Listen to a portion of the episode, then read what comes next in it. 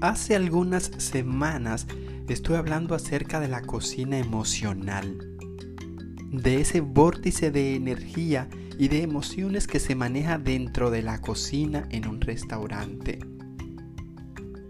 Por eso, en el episodio de hoy estaré hablando acerca de cómo manejar las situaciones emocionales en la cocina y dentro de un restaurante. Soy Juan de Dios Valentín y estás escuchando Destinos y Sabores by Foodian Traveler.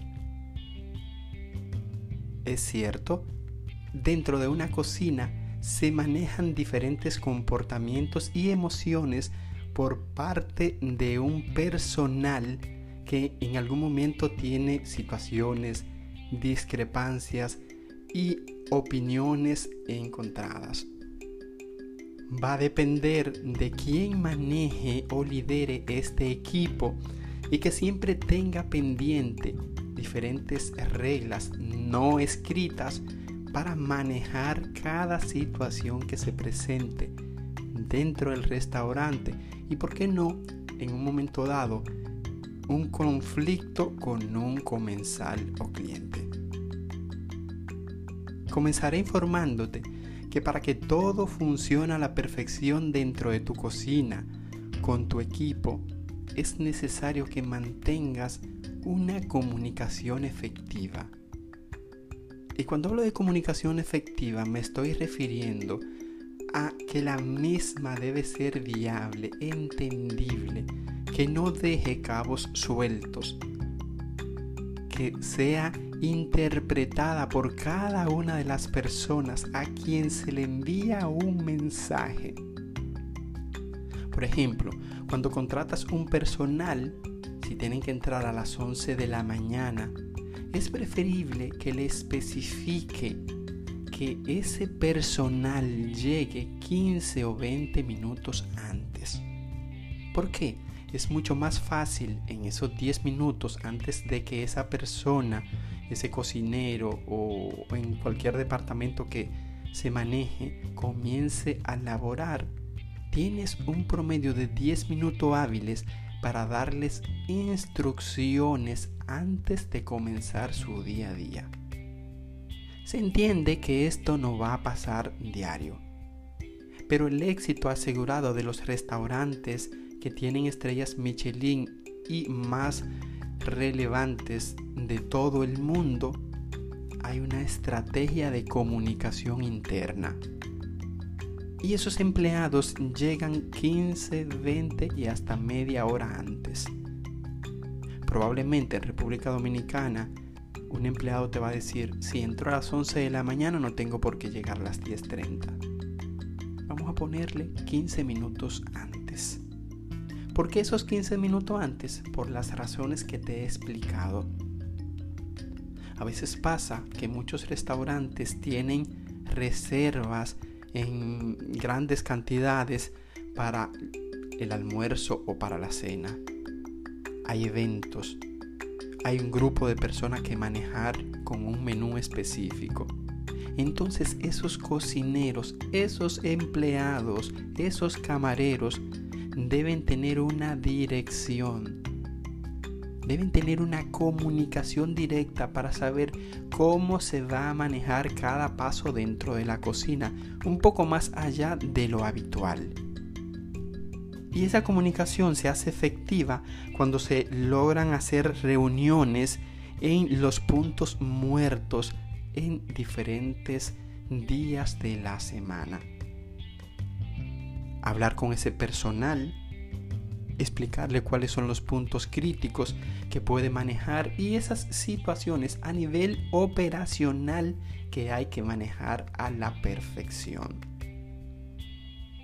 Segundo, las situaciones con cada empleado deben ser manejadas de manera directa.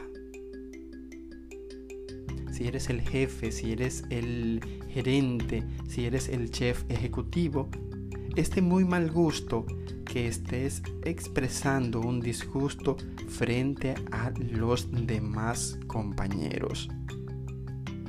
Porque esto causa un poco de vergüenza. causa un poco de pesar. También debes tener en cuenta que debe haber una motivación. Esa motivación va un poquito más allá de la propina que pueda dejar un comensal y que se la repartes en la semana.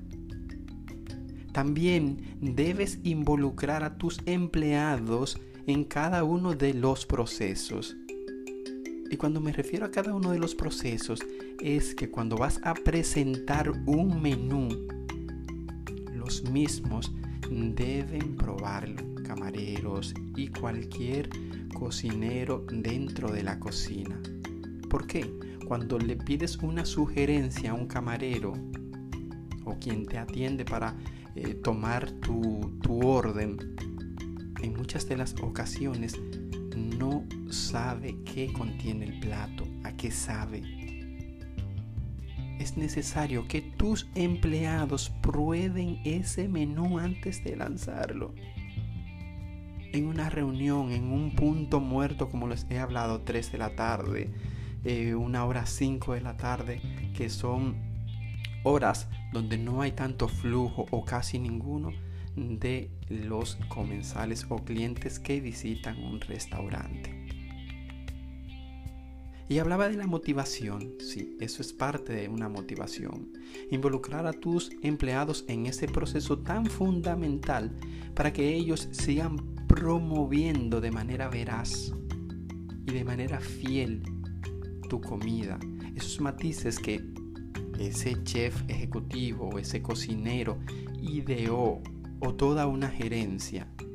Entonces es necesario que ellos estén involucrados en esa cata, en esa degustación.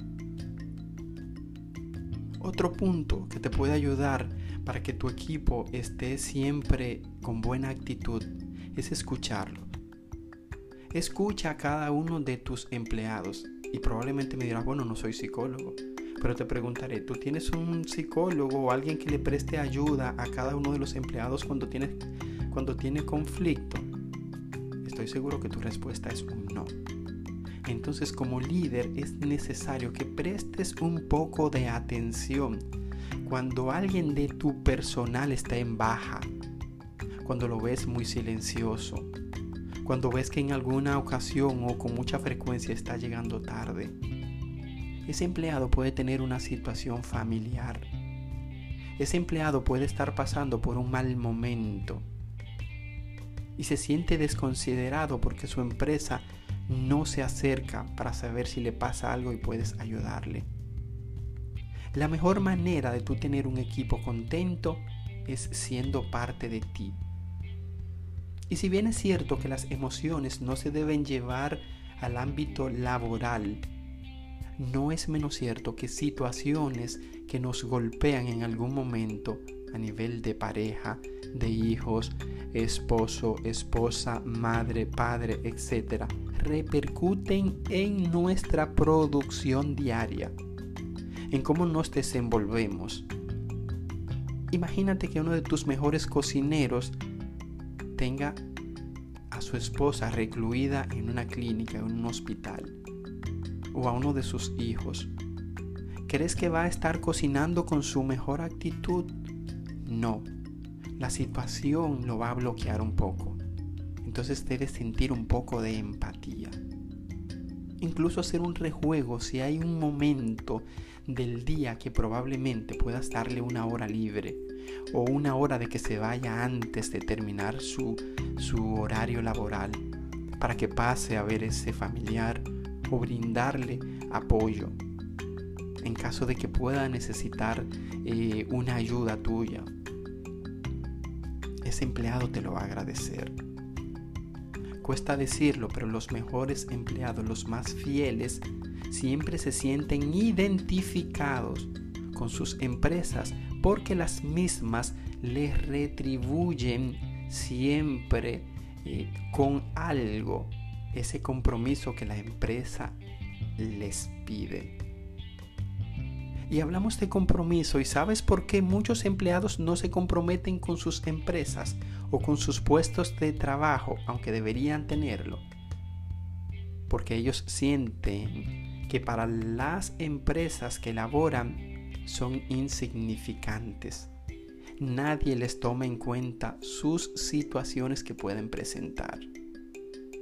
Y sí, vuelvo y repito, probablemente no hayas comprado ese paquete de situaciones que puede presentar un empleado en tu restaurante, en tu hotel o en cualquier puesto de alimentos y bebidas que tengas.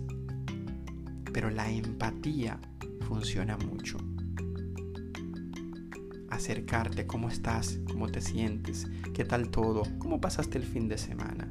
Y en los momentos que ves decaído a un personal, debes imaginarte que la motivación está en el piso, que la motivación está en el suelo. Debes ser amigo de cada uno de tus empleados. Y cuando hablo de amigos es para crear ese vínculo dentro de la empresa. Fuera de ahí no necesariamente debes tener no debes tenerlos necesariamente como amigos para irte a beber unas copas, para irte a beber una botella de vino, etc.